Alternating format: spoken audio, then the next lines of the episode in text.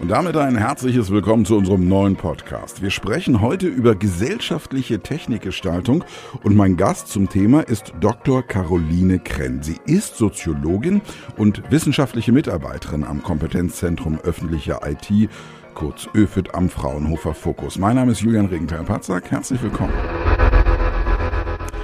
Technologie kann der Innovationsmotor einer Gesellschaft sein. Beispiele aus der Vergangenheit wie die Erfindung der Dampfmaschine oder des Automobils zeigen, dass manche von ihnen binnen kürzester Zeit sogar die Geschichte verändern können. Das muss aber nicht immer heißen, dass wir der Dynamik und den Folgen neuer Technologien automatisch ausgeliefert sind. Vielmehr sollten Innovationen uns jedes Mal aufs Neue die Gelegenheit geben, sie von Beginn an bewusst nach unseren Werten mitzugestalten.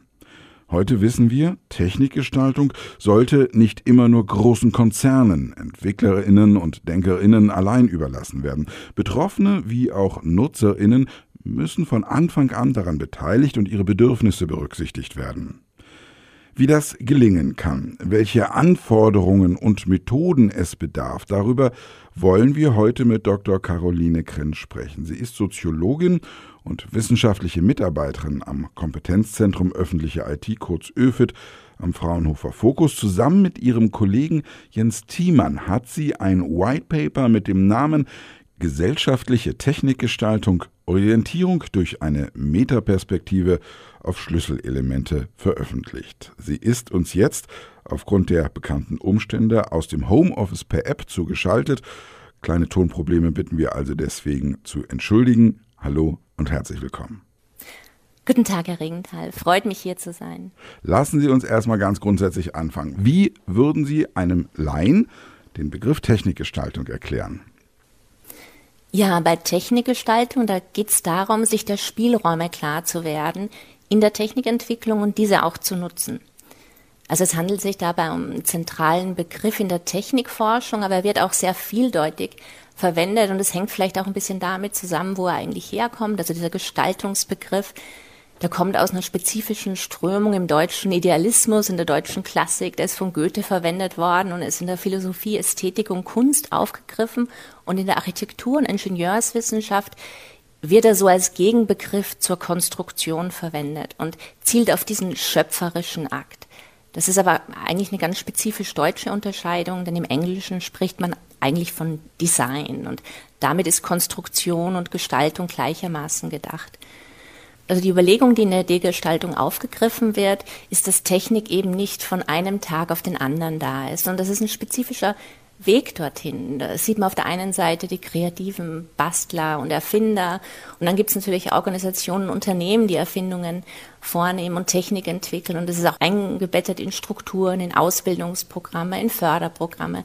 Aber gemeinsam ist diesem, dieser Idee der Technikgestaltung, dass es an einer Problemlösung orientiert ist. Und wenn wir von Technikgestaltung sprechen, dann fokussieren wir auf diesen Prozess, auf die Gestaltbarkeit, welche Möglichkeiten sich realisieren lassen, die aktiv wahrzunehmen sind. Und die konkrete Idee des Papers ist eben im Sinne einer gesellschaftlichen Technikgestaltung, Technik im Sinne des Gemeinwohls zu gestalten. Was sich aber zeigt in der Praxis, dass die Umsetzung häufig sehr schwierig ist oder vor große Herausforderungen gestellt ist.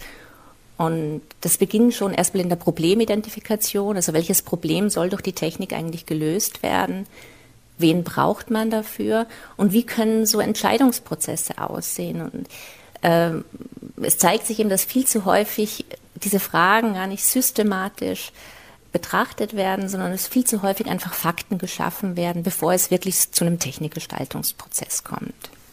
Hm.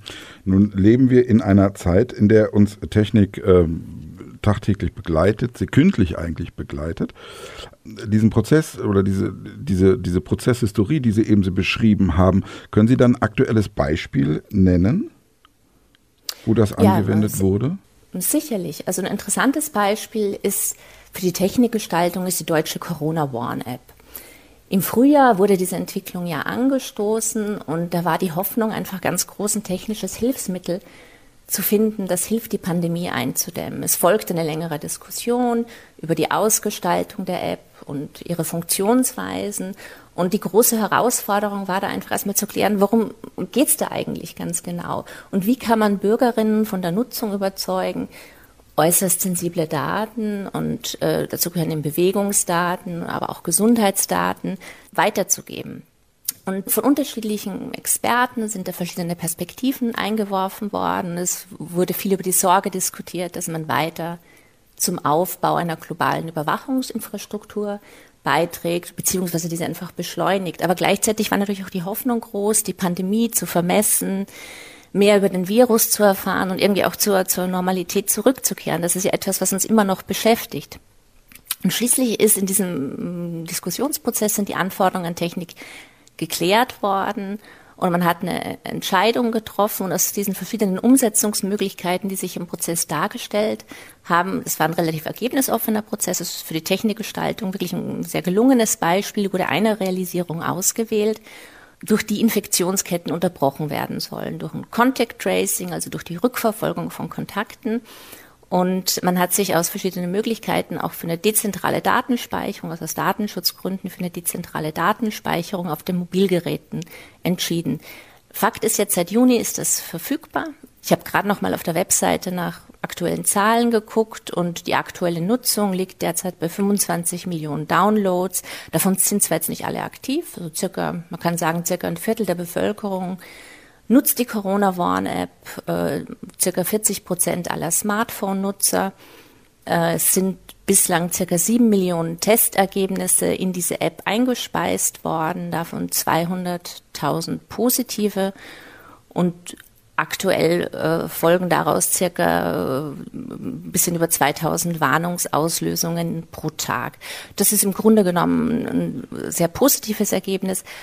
Aber man kann natürlich auch äh, an einzelnen Aspekten Kritik üben, äh, beispielsweise, dass bislang nur etwa 60 Prozent der positiv Getesteten wirklich auch ihre Infektion auf der App melden. Also da gibt es Usability-Probleme. Aber äh, Sie sagen, das ist, das finde ich ganz interessant. Ich muss Sie mal unterbrechen. Sie sagen, ich habe mir das eben notiert, wir haben 200.000 positive Meldungen, die eingegeben worden sind in die App. Da sagen Sie, das ist bei 20.000 Neuinfektionen, die wir im Moment am Tag haben, teilweise, trotzdem ein positives Beispiel. Ja, das ist auf jeden Fall ein valider Punkt. Äh, die nicht die gesamte Bevölkerung nutzt die App und auch nicht alle, die die App nutzen, melden ihre Daten weiter, ihre Testergebnisse weiter. Das ist tatsächlich ein Problem, an dem gearbeitet wird. Aber man muss sehen, dass die App natürlich nur ein technisches Hilfsmittel ist, das einen Teil, einen Beitrag leisten kann zur Pandemiebekämpfung. Aber dass es nicht ein Allheilmittel ist. Und das ist, glaube ich, so ein grundsätzliches Missverständnis. Die, die Erwartungen an die Technik sind meist zu hoch. Das ist so diese Idee des technischen Solutionismus. Also Technik ist immer nur ein Teil einer Lösung und kann nicht gesellschaftliche Probleme lösen, sondern die funktionieren, die werden immer nur im Zusammenspiel mit anderen Faktoren äh, gelöst und müssen im Zusammenspiel mit anderen Faktoren bearbeitet werden. Die Pandemie ist ein komplexes Problem und ein einzelnes Instrument allein reicht leider nicht aus. Hm. Ist das ein Beispiel, dass die Herausforderungen im Punkto Technikgestaltung, dass die wirklich gigantisch sein können? Ja, absolut. Die Erwartungen sind einfach meist zu hoch in dem Sinn, dass die Technik allein das Problem nicht lösen kann. Und selbst wenn Technik einen großen Beitrag leisten kann, ist eine weitere Herausforderung, dass man, und da kommt eben wieder die Technikgestaltung ins Spiel, dass man sich von einem Technikdeterminismus abwenden muss. Es sind selbst bei technischen Instrumenten immer mehrere Lösungen denkbar. Also entfaltet sich da eben ein Möglichkeitsraum die Komplexität der Probleme und die Komplexität der Anforderungen, die sich daraus ergeben, die müssen in diesem Technikgestaltungsproblem abgebildet werden. Und dazu braucht es eben verschiedene Akteure, die ihre Kompetenzen, ihr Wissen, ihre Perspektiven einbringen. Denn äh, es sind natürlich auch unterschiedliche Vorstellungen und Interessen verknüpft mit einer Problemlösung. Und häufig werden die nicht ausreichend transparent gemacht. Aber das ist notwendig, um die Zielkonflikte zu lösen, die entstehen, wenn die Anforderungen sich widersprechen. Und was man da von verschiedenen Seiten braucht, das sind zum einen natürlich die Experten und Sachverständigen, die äh, über die einzelnen Probleme Bescheid wissen, die das äh, verständlich machen können, äh, die Ingenieure und Techniker, die äh, Lösungen vorschlagen können, Lösungen entwickeln können. Aber es braucht auch auf Seiten der Bürgerinnen und Bürger und auf, auf Seiten der Öffentlichkeit die Kompetenzen, äh, die Informationen, die im Umlauf zu technischen Lösungen sind, zu verstehen, sie bewerten zu können. Und das ist nach wie vor auch sehr ungleich verteilt und das ist ein, ein großes Problem. Ist denn die App ein Beispiel dafür, für diese unterschiedlichen Herausforderungen, die Sie da eben beschrieben haben? Ja, was man am Beispiel der App sieht, ist einfach, dass die Erwartungen viel zu hoch waren. Das Einspielen der Testergebnisse hat nicht immer gut funktioniert und auch im organisatorischen Ablauf stehen da eigen viele Hürden entgegen. Aber generell muss man sagen, dass sich hier ein Problem zeigt, nämlich, dass es auch für Technikgestaltung eine spezifische Fehlerkultur braucht. Technikgestaltung ist immer iterativ, es werden neue Informationen eingespeist, es ist ein Prozess in Schleifen und das ist der Normalfall. Was man aber auch in diesem Beispiel, und das erklärt vielleicht auch diesen kommunikativen Druck, äh, der entstanden ist, äh, also was dieses Beispiel besonders gut zeigt, ist, dass so eine unmittelbare Bedrohungslage Druck ausübt für so einen Technikgestaltungsprozess. In dem sorgen- und angstgetriebenen Diskurs äh, wird eine fachliche Debatte verhindert. Und das ist nicht sinnvoll.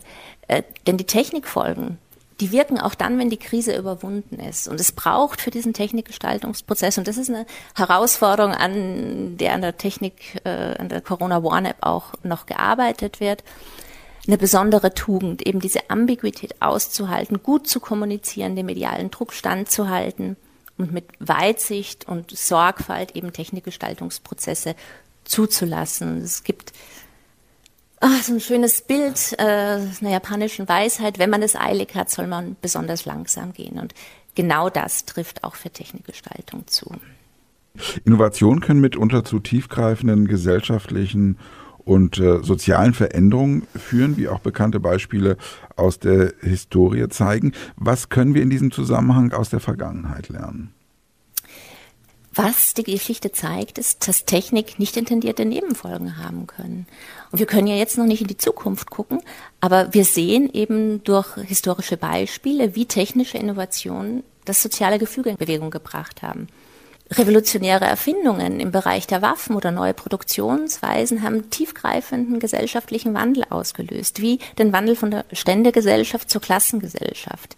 Der Langbogen und der Langspieß beispielsweise den Ritterstand überflüssig gemacht und äh, Don Quixotes Kampf gegen die Windmühlen ist äh, eigentlich auch nur ein Beispiel dafür oder ein literarisches Beispiel dafür, äh, dass neue Produktionsweisen dem Adel die ökonomische Basis entzogen haben. Und äh, ganz zentral zeigt sich das bei der Industrialisierung. Entwicklungen wie die Dampfmaschine und das mechanische Spinnrad haben angesehene Berufe ausgelöscht. Die Maschinenstürmer, der Aufstand der Weber sind, sind äh, Beispiele dafür. Ich möchte aber nicht, dass Sie mich jetzt hier falsch verstehen. Das ist jetzt kein, äh, ich, bin keine Vertreterin eines Kulturpessimismus, dass jeder Wandel oder jeder tiefgreifende Wandel äh, ein Nachteil ist. Also gerade wenn man an Buchdruck denkt, der ist ja verdammt worden zu seiner Zeit und war Katalysator für die Aufklärung. Was mir wichtig ist, ist, dass Technik einfach immer in einem größeren Kontext zu deuten ist. Man muss diese nicht intendierten Nebenfolgen so es möglich ist, irgendwie einkalkulieren. Die Revolution im 21. Jahrhundert, die spielen sich vor allem im Bereich der Informationstechnologie ab. Und da ist beispielsweise der Umgang mit Daten ja ein ganz zentraler Faktor.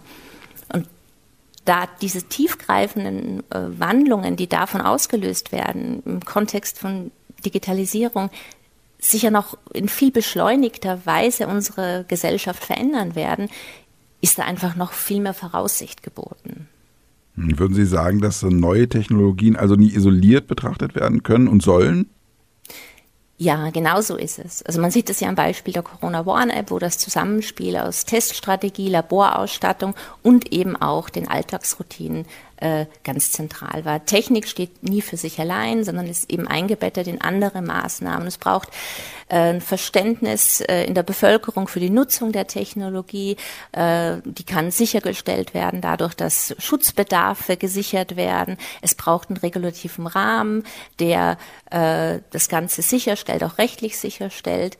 Und äh, für das primäre Ziel der Pandemiebekämpfung im Fall der App war sicher das Zusammenspiel mit den Alltagsroutinen ganz wesentlich. Also die App kann kein Ersatz sein für die Aha-Maßnahmen. Also es wird ja häufig Südostasien als Vergleich genommen und äh, da ist der Erfolg, der sich dort äh, abzeichnet, hat einfach ganz viel mit der Akzeptanz von Masken zu tun oder ganz kon konsequenter Quarantäne und weniger jetzt mit äh, der App, die dort angewendet wird. Das heißt, Technik äh, ist immer auch in Organisationskulturen eingebettet. Ähm, da hat man zum Beispiel in der Entwicklung der App auch einige Hürden gesehen in der ersten Phase, eben das Labore, äh, Testergebnisse digital übermitteln. Das äh, war noch nicht so ganz einfach möglich am Anfang oder nicht in allen Laboren möglich und ohne Hürden möglich. Also in der Usability ist da auf jeden Fall auch ein, noch ein Spielraum. Äh, also was man in diesem Beispiel gut sehen kann, dass man viele Faktoren betrachten muss, um diesen Erfolg äh, der App zu bewerten und auch die Hürden der App äh, zu sehen und zu betrachten. Und es sind kulturelle Praktiken, genauso wie Organisationskulturen, Geschäftsmodelle, regulative Rahmen, die in die Technik immer eingebettet ist und die Vertrauen in Technik äh, schaffen kann, wenn sie sozusagen im Sinne des Gemeinwohls gestaltet werde. Hm. Im Vorfeld unseres Gesprächs ist in diesem Zusammenhang ähm, häufig der Begriff Metaperspektive gefallen und die Notwendigkeit der Metaperspektive ist in Ihren Antworten bislang auch sehr deutlich geworden. Die braucht es sehr, gell? Ja, unbedingt, weil eben technische Entwicklung ist ein komplexer Gegenstand und dafür braucht es Orientierung. Also gerade für Nicht-Experten, für Nicht-Technikerinnen braucht es so ein Kompass, der einen Überblick verschafft darüber, worüber man eigentlich nachdenken muss und was man berücksichtigen muss. Das ist auch für politische Entscheiderinnen und im Weiteren für alle weiteren Beteiligten von großer Relevanz. Was ist diese Metaperspektive? Alltagssprachlich kann man eigentlich sagen, es ist so eine Art Draufsicht von oben, eine Vogelperspektive. Das ist ja so ein ganz geläufiger Begriff. Und äh, in unserem Paper setzen wir einen Fokus auf vier Schlüsselelemente, die so eine Draufsicht beinhalten sollte. Nämlich die Frage, was ist eigentlich die Gestaltungsaufgabe von Technik? Also welches Problem soll durch Technik gelöst werden? Welche Akteure braucht es? Wen muss man berücksichtigen in diesem Prozess? Und daraus leiten sich auch die Anforderungen an die Technik erst ab. Also äh, diese Anforderungen zu sichten ist eine ganz wesentliche Komponente, weil es sich aus der Sichtung aller Anforderungen Zielkonflikte offenlegen. Und dann kann man im nächsten Schritt Lösungen betrachten und sich die Frage stellen, welche Verfahren und Werkzeuge es braucht, um Zielkonflikte zu lösen und Entscheidungen zu treffen. Und eine solche Metaperspektive kann eben sensibilisieren dafür, was vielleicht in dem Prozess, den wir betrachten, noch blinde Flecken sind, was offengelegt werden muss. Gerade dann, wenn so ein Prozess ins Stocken gerät, es können dadurch Güterabwägungen zwischen Werten und Zielen stattfinden und es kann auch für eine Priorisierung hilfreich sein. Daher plädieren wir dafür, so eine Metaperspektive als Routine in der Technikgestaltung zu etablieren. Hm, können Sie diese zentralen Aspekte der Technikgestaltung, die Sie eben genannt haben, mal an so einem Beispiel genauer erklären? Ja, lassen Sie uns doch beim Beispiel der Corona Warn App bleiben. Also am ganz am Anfang geht es ja darum, welches Problem soll ja eigentlich durch die Technikgestaltung gelöst werden. Und das war ja nicht so klar, dass es sich um Contact Tracing handeln muss und es hätte ja auch die Symptomüberwachung oder die Überprüfung von Quarantäneregeln sein können. Das sind ja Funktionalitäten, die von anderen Apps weltweit eingesetzt werden. Und diese Gestaltungsaufgabe hat sich in dem Fall der Corona Warn App eben im Zusammenspiel spezifischer Akteure durchgesetzt. Und das war ja sozusagen auch das Besondere, die besonders positive Beobachtungen in diesem Beispiel, dass über verschiedene äh, Institute hinweg, über verschiedene Disziplinen hinweg durch die Entscheidung für äh, das Ganze als Open Source Projekt laufen zu lassen. Also der Code wurde öffentlich gemacht, sich auch die Zivilgesellschaft einbringen konnte durch, und die IT-Community Feedback geben konnte, das ein sehr offener, ergebnisoffener Prozess war, in dem es natürlich auch Machtungleichgewichte gab, also durch die Beteiligung von Apple und Google, die als Betreiber des Betriebssystems natürlich wesentlichen Einfluss darauf hatten, äh, wie die Bluetooth-Schnittstelle letztlich aussehen wird, äh, konnte man sagen, dass dieser Beteiligungsprozess schon unseren Vorstellungen äh, von Technikgestaltung äh, entsprochen hat. Und er war in dem Sinn auch spannend und notwendig, weil sich erst im Laufe dieser Diskussion, dieser offenen Diskussion gezeigt hat, dass ganz unterschiedliche Interessen und Vorstellungen auch damit verbunden waren, was diese App eigentlich können soll, welche, welche Anforderungen es eigentlich braucht in der Umsetzung. Und da wurde als gemeinsames Ziel letztlich definiert, dass es eine effektive Nachverfolgung von Kontakten gehen soll, unter Wahrung der Schutzbedarfe in diesem Entscheidungsprozess wurden verschiedene Sichtweisen verbunden. Man hat abgewogen, man hat priorisiert, man hat sich für eine anonyme Kontaktverfolgung mit Bluetooth-Tracing entschieden, man hat sich für den Schutz der Gesundheitsdaten durch äh, Einspielung über getrennte Server entschieden. Äh, es für, werden für die Kommunikation zwischen App und Laboren zufallsgenerierte Token verwendet, für die digitale Übermittlung der Testergebnisse. Auch vor Missbrauch äh, wurde geschützt über Verifizierungsverfahren. Also man kann sehen, dass dieser Entscheidungsprozess sehr lebendig und lebhaft war. Und was sich zeigt, ist, dass Technikgestaltung eben ein kontinuierlicher Prozess ist, in dem stetig neu auch neue Erkenntnisse eingespeist werden, die Diskussion neu aufflammt und äh, das ist aber der Normalfall. Das ist eine normale, das ist kein Zeichen für ein Versagen einer äh, technischen Entwicklung, sondern Technik ist eben immer auch eingebettet in, in eine kontinuierliche Entwicklung. Und an jedem Prozess, so wie wir uns Technikgestaltung vorstellen, ist es hilfreich, sich immer wieder diese Schlüsselfragen zu stellen. Was ist die Gestaltungsaufgabe? Wer sind die Akteure? Was sind ihre Interessen? Welche Anforderungen leiten sich daraus an die Technik ab? Und über welche Verfahren und Prozesse kommen wir zu einer gemeinsamen Lösung? Und dieser partizipative Prozess im Fall der Corona One App war eben ein gelungenes Beispiel für so einen Technikgestaltungsprozess. Hm. Welche Rolle spielen einzelne ExpertInnen bei der Technikgestaltung? Technik ist natürlich ein komplexes Problem und es braucht auch Fachwissen, um zu Lösungen zu gelangen. Das äh, ist schon mal, wenn wir selber diesen Prozess der Technikgestaltung uns angucken, gibt es dafür schon bewährte Konzepte und Methoden, die uns sagen, wie gehen wir eigentlich vor? Ne? Also Technikfolgenabschätzung, Partizipationsforschung. Äh, das sind sozusagen Handbücher, die eine Idee generieren. Wir müssen sozusagen das Rad nicht neu erfinden. Technikgestaltung wird schon lange praktiziert. Genauso sieht es natürlich auf der fachlichen Ebene aus, wo es um die inhaltlichen Entscheidungen geht. Es gibt äh, Sachverständigengremien wie das Büro äh, für Technikfolgenabschätzung beim Deutschen Bundestag. Es gibt Kommissionen wie die Datenethikkommission, die Empfehlungen und Gutachten erstellen. Das alles wunderbar und äh, das brauchen wir. Aber es braucht eben auch noch mehr. Es braucht umfassende Beteiligungskonzepte.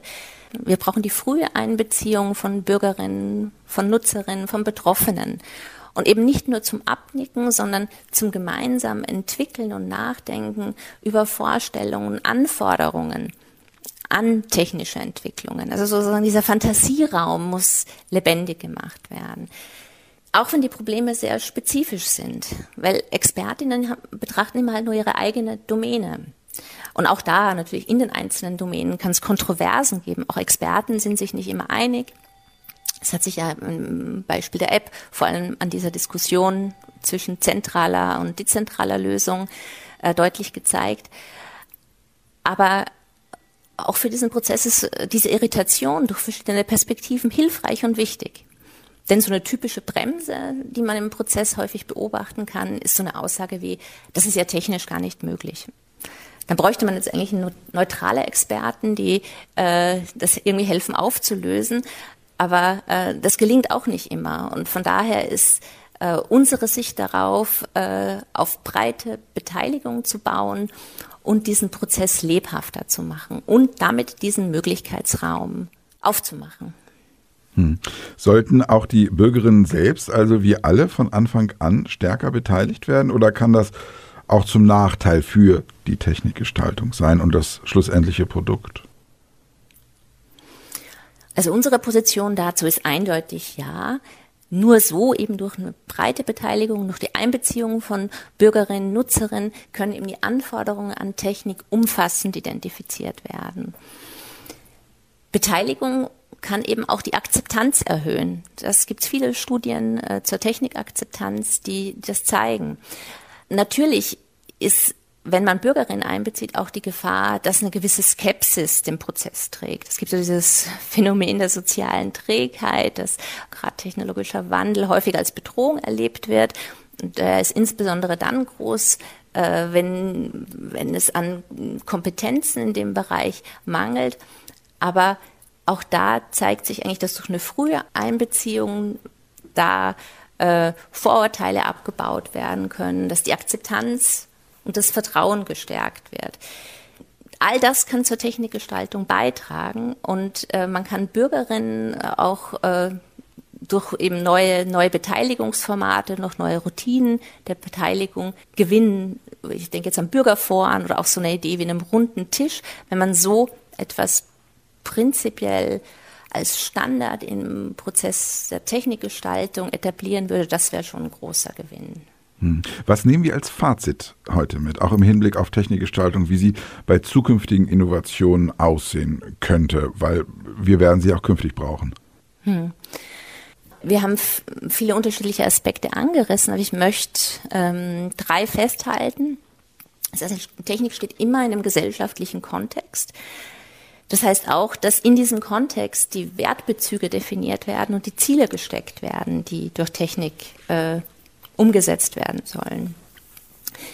Und das Zweite, äh, das äh, für unsere Diskussion der Technikgestaltung ganz, ganz äh, eigentlich im Mittelpunkt steht, ist, dass Technik gestaltbar ist. Es gibt immer mehrere Lösungen für ein Problem. Und äh, um das umzusetzen, braucht es im Prozess einer Technikgestaltung immer wieder eine Vogelperspektive auf den Prozess selber. Dafür hat natürlich, wenn wir Technik äh, im öffentlichen Raum betrachten, die Politik die Verantwortung, dass äh, das gewährleistet wird und dass sozusagen diese Gestaltungsfähigkeit auch wahrgenommen wird. Und äh, vielleicht als letzter Punkt, es braucht hier ein umfassendes Beteiligungskonzept. Ich denke, das ist äh, einigermaßen deutlich geworden aus den Ausführungen. Das ist mir aber auch nochmal wichtig, das äh, hier an, ans Ende zu stellen.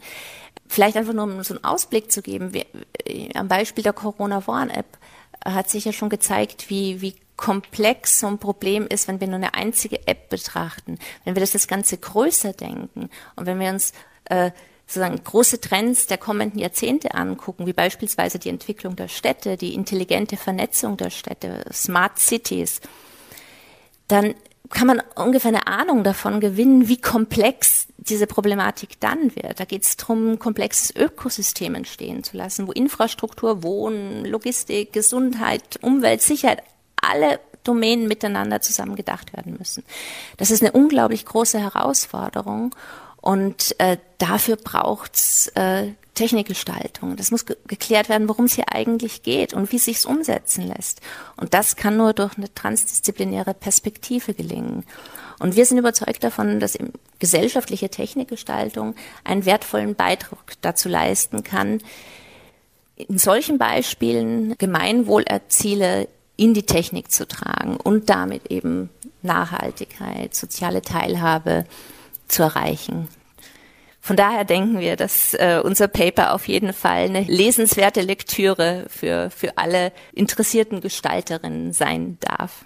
Genau, über das Thema Technikgestaltung haben wir heute mit Dr. Caroline Krenn gesprochen. Sie ist Soziologin und wissenschaftliche Mitarbeiterin am Kompetenzzentrum öffentliche IT, kurz ÖFIT, am Fraunhofer Fokus. Liebe Frau Dr. Krenn, wer mehr über das Thema erfahren möchte, was kann derjenige wo online finden? Das White Paper haben Sie angesprochen. Ja, auf unserer Webseite www.öffentliche-it.de finden sich alle Publikationen und auch unsere Blogbeiträge. Vielen Dank. Liebe Frau Dr. Krenn, ich danke Ihnen ganz herzlich für das Gespräch. Vielen Dank an Sie, Herr Ringthal.